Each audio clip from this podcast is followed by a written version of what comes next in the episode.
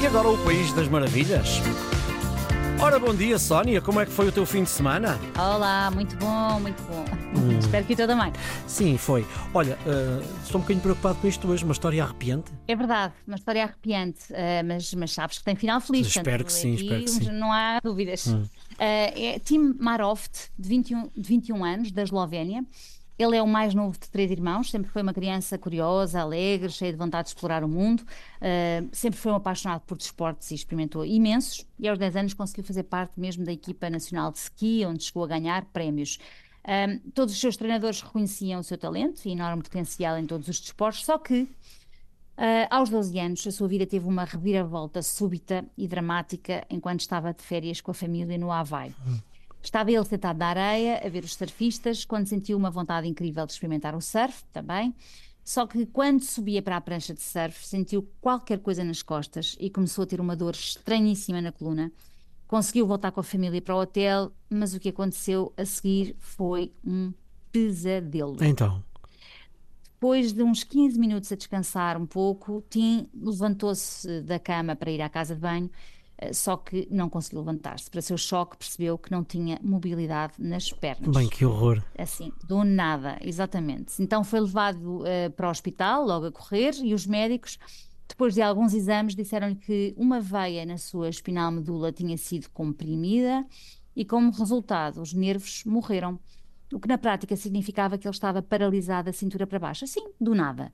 Uh, e foi então que Tim, que sonhava com os Jogos Olímpicos, ouviu a frase: ele nunca mais vai poder andar. Bom, eu nem, nem, sequer consigo imaginar o que seja ouvir uma coisa dessas em qualquer idade, é mas aos 12 anos. Uh, pior do que, do que é, nunca, não é? Uma criança, pior, uma criança, deve, sim. Deve ser devastador. Hum. Eh, mas lá está, a Tim tinha em si uma garra diferente e, e praticamente de imediato focou-se na recuperação, sendo que, repito, os médicos disseram que ele nunca mais ia andar. Mas ele começou uma das viagens mais desafiantes da sua vida, uma viagem que lhe tomou dias e meses e anos com um treino físico rigoroso, hum. incluindo fisioterapia, máquinas de alongamentos e, e muita dor para atingir os seus objetivos.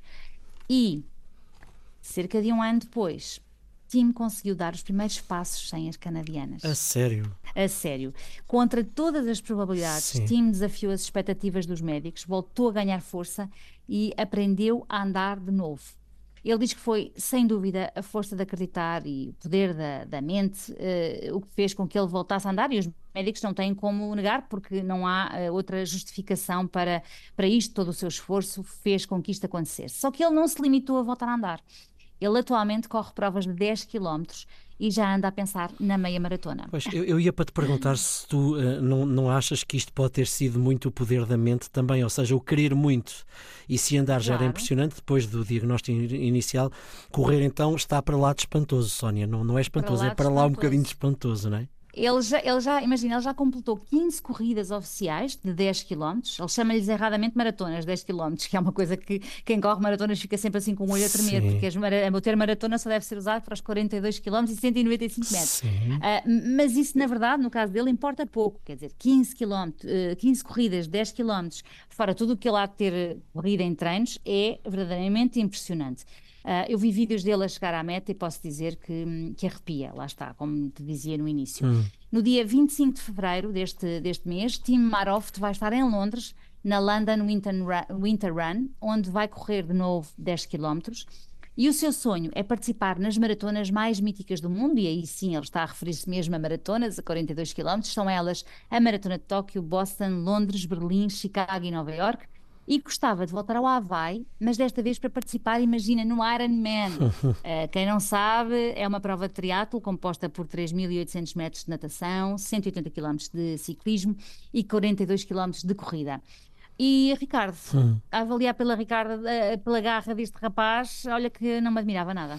Pois, eu, eu, diria, eu diria precisamente o mesmo, porque estava a pensar, se calhar, os 10 km na cabeça dele são mesmo 42. Eu estou a dizer isto metaforicamente, pois, eh, mas em bom sim. rigor, para ele 10 km é uma maratona. Nós, justamente, é, justamente. Sem dúvida, sem bom, dúvida. Aquilo é um esforço brutal. É uma história de, de, grande. É muito notável esta história mesmo. É uma grande história superação. de superação. Esta é que é mesmo uma história de superação assim à à grande, eh, que contrariou um bocadinho aquilo que até é a ciência, não é, Sónia? Aquilo que é a medicina Exatamente. e aquilo que, que, que habitualmente. Há muito por explorar ainda na nossa, nas nossas cabecinhas, não é? Sim. Manda, manda muito aqui esta caixa. Sim, há quem diga muito que nós nos agarramos muito à vida em situações uh, assim mais complicadas. Uhum. Bom.